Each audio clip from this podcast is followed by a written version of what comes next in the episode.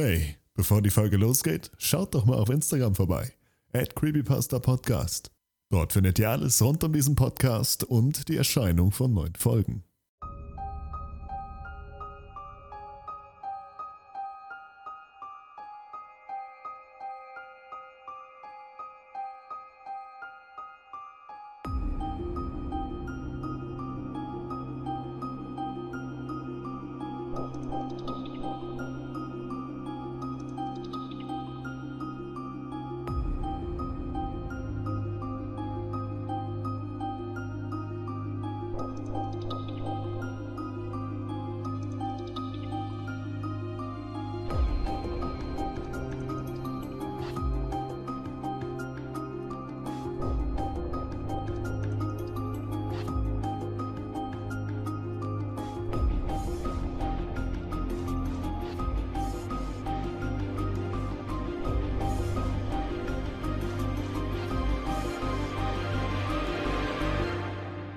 Wieder allein.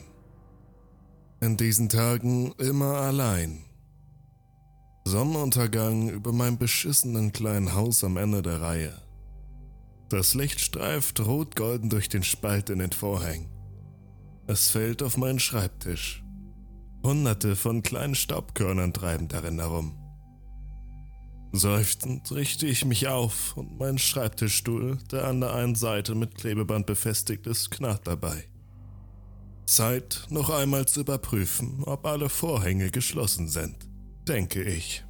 Mein nächtliches Ritual. Ich schlendere von Zimmer zu Zimmer. Ich ziehe die Fensterläden über dem Milchglas des Badezimmers herunter. Ich ziehe die Jalousien des Wohnzimmers zu.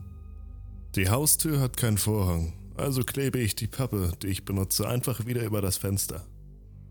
Sie kommen nicht jede Nacht, um mich zu holen. Aber besser auf Nummer sicher gehen. Ich erinnere mich an das erste Mal, als sie hinter mir her waren. Ich saß an meinem Schreibtisch, wie so oft.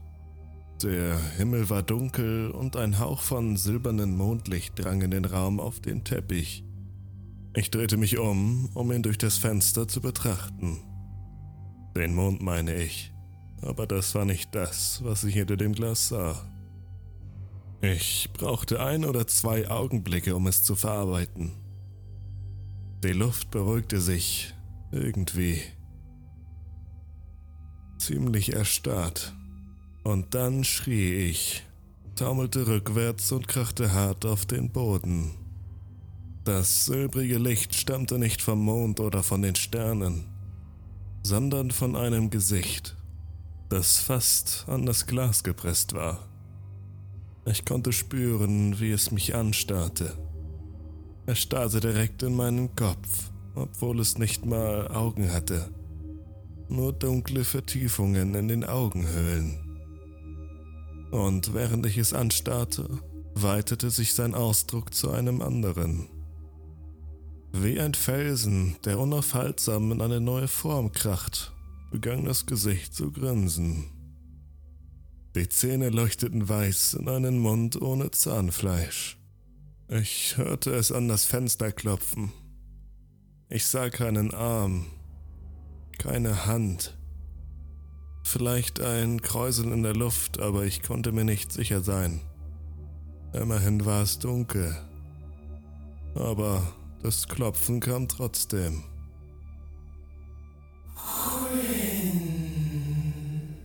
Flüsterte das Gesicht in einer Stimme, die mich bis hinter die Ohren erschauern ließ. Mein Name. Panisch drehte ich mich um, aber es war natürlich niemand da. Als ich meinen Blick wieder auf das Fenster richtete, war neben dem ersten Gesicht ein zweites erschienen. Diesmal das einer Frau, glaube ich zumindest und wieder verzog sich der Ausdruck dieses silbrigen Gesichts nach oben. Die dunklen Augengruben vertieften sich weiter und die Zähne wurden in einer kranken Parodie eines Grinsens gefletscht. flüsterte sie neben dem anderen, aber diesmal drehte ich mich nicht um. Hier ist ein lustiger Fakt für dich und das ist übrigens wahr. Jedes Gesicht, das du in einem Traum siehst, ist ein Gesicht, das du auch im wirklichen Leben gesehen hast. Diese Tatsache wurde mir wieder bewusst, als ich panisch auf dem Boden meines Schlafzimmers hockte und von einer traumähnlichen Angst befallen wurde, während die Gesichter meinen Namen flüsterten. Erkennst du uns nicht, Quinn? Willst du uns nicht reinlassen? flüsterte das Erste. Uns viel wohler fühlen, sagte das andere. Wir können dir von drinnen helfen. Ich rappelte mich auf, eilte zum Fenster und zog die Vorhänge so schnell wie möglich zu. Aber es war zu spät. Das Flüstern war immer noch da. Es zitterte in meinem Kopf herum. Wenn das ein Scherz ist, versuchte ich zu rufen, aber die Worte kamen verschluckt heraus. Trocken und still. Das silbrige Licht schwamm hinter den Vorhängen und leuchtete durch die Lücken. Verdammt, sind die Türen verschlossen? Ich flüchtete aus dem Zimmer in den Flur und stieg schnell die Treppe herunter. Mit zitternden Händen prüfte ich die Klinke der Vordertür. Verschlossen, gesichert. Gut, gut. Ich wandte mich der Küche und der Hintertür des Hauses zu, aber meine Küche hatte damals noch keine Vorhänge für die Fenster. Das silberne Licht der Gesichter fiel auf die Tische und Stühle. Ich schrie erschrocken auf, als sich die Gesichter alle zu mir umdrehten. Wie ein einziges. Es müssten etwa sieben oder acht gewesen sein und sie begannen alle genau gleichzeitig zu grinsen. Nein, murmelte ich und bedeckte mein Gesicht mit der Hand, während ich zur Hintertür flüchtete. Nein, nein, nein, nein, nein, das darf doch nicht wahr sein. Aber es passierte. Zu meinen anhaltenden Entsetzen geschah es doch. Das Klopfen an den Fenstern wurde lauter. Und auch das Geflüstere wurde lauter. Bitte, Quinn, du musst uns reinlassen. Öffne ein Fenster, öffne eine Tür. Drinnen werden wir viel sicherer sein. Wir können dir von drinnen helfen. Du musst uns reinlassen, Quinn. Quinn, öffne ein Fenster. Öffne eine Tür. Lass uns rein. In meinem Haus gibt es kein Zimmer, das völlig fensterlos ist. Damals gab es aber eins, in dem Vorhänge zugezogen waren. Ich stürzte herein, schlug die Tür zu, lehnte mich mit dem Rücken an das Holz und starrte mit klopfendem Herz erschrocken auf die Fenster. Hier gab es keinen silbernen Schein hinter den Vorhängen, kein Klopfen an der Scheibe. Und das Flüstern, das sich in Betteln verwandelte, war auch leiser. Leiser, aber alles andere war still. Ich glaube, ich saß die ganze Nacht dort. Das muss ich wohl getan haben. An die Tür gekuschelt, bis die Sonne hinter den Vorhängen aufging. Ich erinnere mich an den ersten Lichtstrahl, der auf meine faustgeballte Hand fiel. Doch jetzt gibt es kein solches Licht mehr. Hier gibt es keinen Sonnenaufgang, nur Sonnenuntergang. Die rötliche Glut des Endes. Ich klapperte mit der Türklinke. Verschlossen, natürlich, so wie es immer ist, aber sicher ist sicher. Ich gehe die Treppe hinauf. Die Stufen knarren, als ich hinaufsteige. Ich verdränge die anhaltende Angst, dass etwas hinter mir im Schatten nach meinen Füßen greift und mich zu einem grausamen Tod in der Dunkelheit hinunterzieht. Ich werfe einen Blick auf die Zeichnungen, die ich an die Wand klebte. Die Zeichnung der Gesichter, die ich gesehen habe. Sie sind alle sehr ähnlich, aber sie bleiben in meinem Gedächtnis haften. Sie bewegen sich alle am Rande der Vertrautheit. Gerade als ich glaube, ein Gesicht fast wiederzuerkennen, verschwindet es auf ärgerliche Weise wieder in der Unkenntlichkeit. Ich könnte durchaus verrückt werden. Das ist eine Möglichkeit, das gebe ich zu. Aber ich kann es nicht riskieren. Ich kann es einfach nicht riskieren. Also folge ich meiner Routine. Die Fenster sind fest verschlossen, obwohl ich sie in der letzten Zeit nur noch selten öffne. Türen verschlossen, und Vorhänge zugezogen. Gut, ja, Das ist gut. Mein Herz macht einen Sprung, als ich an einer offenen Tür vorbeikomme. Der Raum ist voll von Schatten. Ich kann fast sehen, wie sich die Schatten in Echtzeit verdichten, während sich die letzten Spuren des schwachen Tageslichts dort hineinmachen. Die Vorhänge sind noch offen, Quinn. Ja, das sind sie.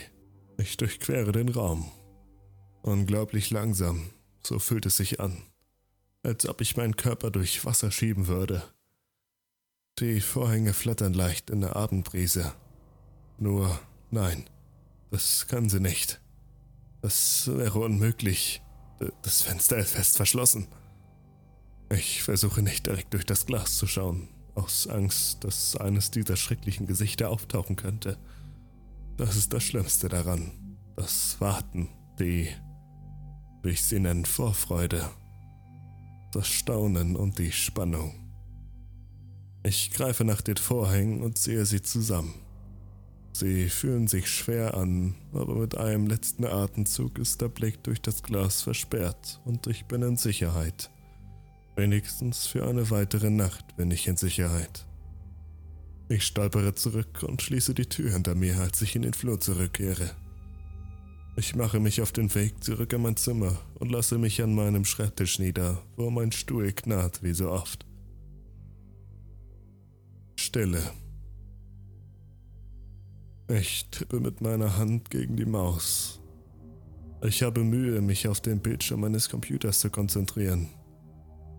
Das Licht flackert und ich höre eine Stimme. Ein Flüstern. Quinn. Nein, murmelt ich laut vor mir hin. Die Vorhänge sind zugezogen. Die Vorhänge sind immer so.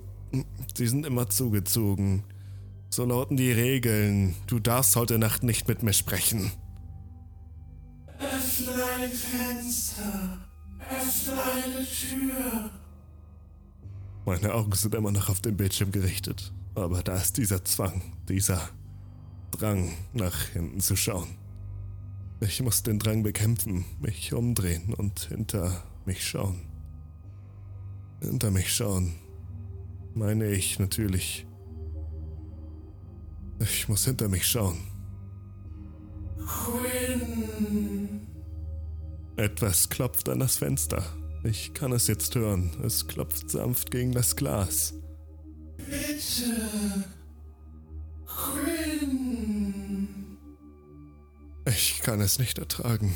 Ich kann es einfach nicht ertragen. Wutentbrannt springe ich auf und drehe mich um. Ich ziehe die Vorhänge zurück und starre wütend in die Nacht hinaus mit gefletschten Zähnen. Aber da ist nichts. Nur Dunkelheit und die groben Umrisse der Bäume und der Straße.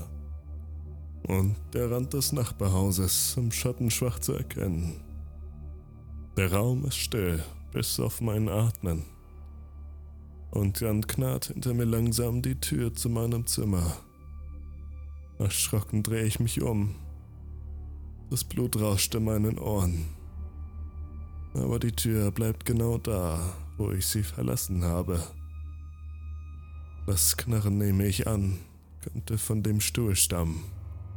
Mein Verstand spielt mir einen Streich. Ich wende mich wieder dem Fenster zu und starre in das silbrige Gesicht eines Albtraums. Quinn. Für eine halbe Sekunde erschienen das Weiße und die verengten Pupillen seiner Augen. Sie blitzten hell im stockdunklen Höhlen. Der Mund reißt auf, verzieht sich zu einem Grinsen. Und das Klopfen nimmt um das Zehnfache zu. Es wird eher zu einem Hämmern gegen das Glas. Bitte, schreie ich und ziehe die Vorhänge zu, aber es macht keinen Unterschied mehr. Ich kann die Umrisse des Gesichts sogar durch den Stoff durchsehen. Lasst mich einfach in Ruhe. Ich kann dir helfen, Quinn. Öffne ein Fenster. Öffne eine Tür. Ich kann dich befreien. Sie sind jetzt überall. Die Gesichter, ich kann sie sehen.